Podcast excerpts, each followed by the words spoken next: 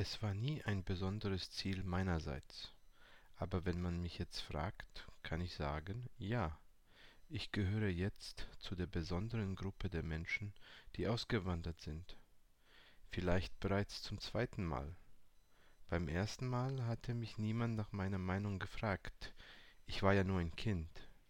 Jetzt bin ich aus freien Stücken ausgewandert, aus Überzeugung. Warum? Warum nicht? Wer ohne einen klassischen äußeren Zwang ein Land verlässt, tut es, vorsichtig ausgedrückt, weil er nicht zufrieden ist. Sicherlich ist die Zahl der unzufriedenen Leute größer als die Zahl der Ausgewanderten. Warum das so ist, muss ich ehrlich sagen, interessiert mich nicht.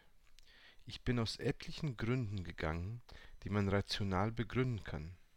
Zu gehen erschien mir anfangs also als eine rational begründete Notwendigkeit. Jetzt, vier Monate später, würde ich dem keineswegs widersprechen. Überraschend deutlich ist mir doch etwas anderes geworden. Dort bleiben konnte ich nicht etwa, weil ich fremd war, weil ich nicht von dort kam, sondern gehen musste ich, weil ich dort einfach falsch war.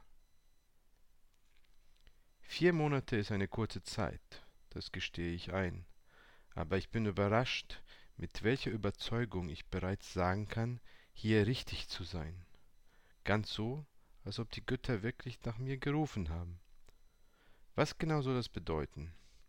Einfach gesagt, irrelevant, wie viele gute und erfreuliche Sachen ich in Germanien erlebt habe, an dem Gefühl, dort falsch zu sein, hat sich nichts geändert.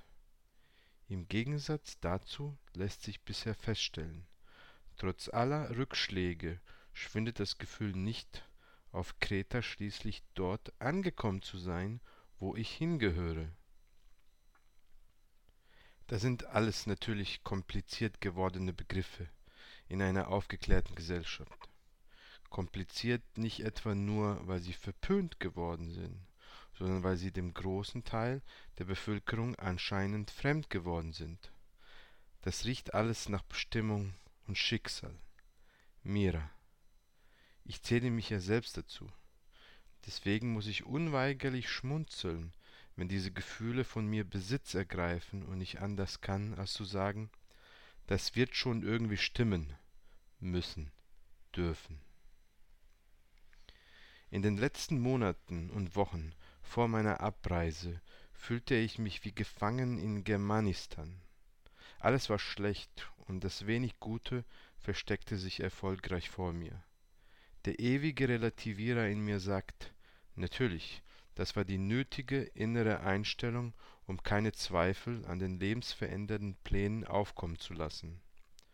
Das muss dann auch dieselbe Stimme sein, die in der neuen Heimat alles positiv zeichnet den Zweifeln aus dem Weg gehen. Das mag sein. Trotzdem ist dieses Gefühl da. Ich wusste, dass das neue Leben komplizierter und anstrengender sein würde.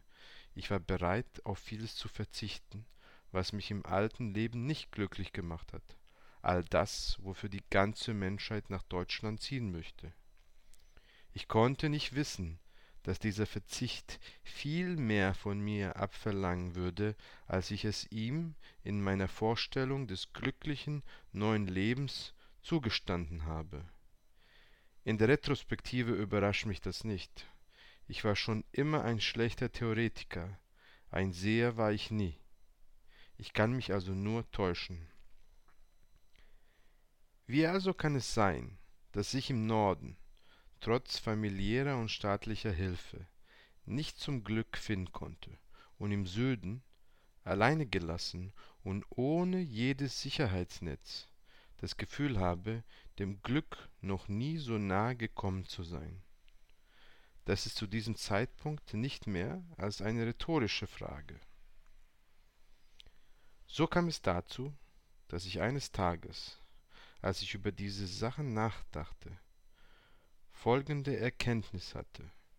In Deutschland zu verbleiben, wäre wie in der Matrix zu bleiben.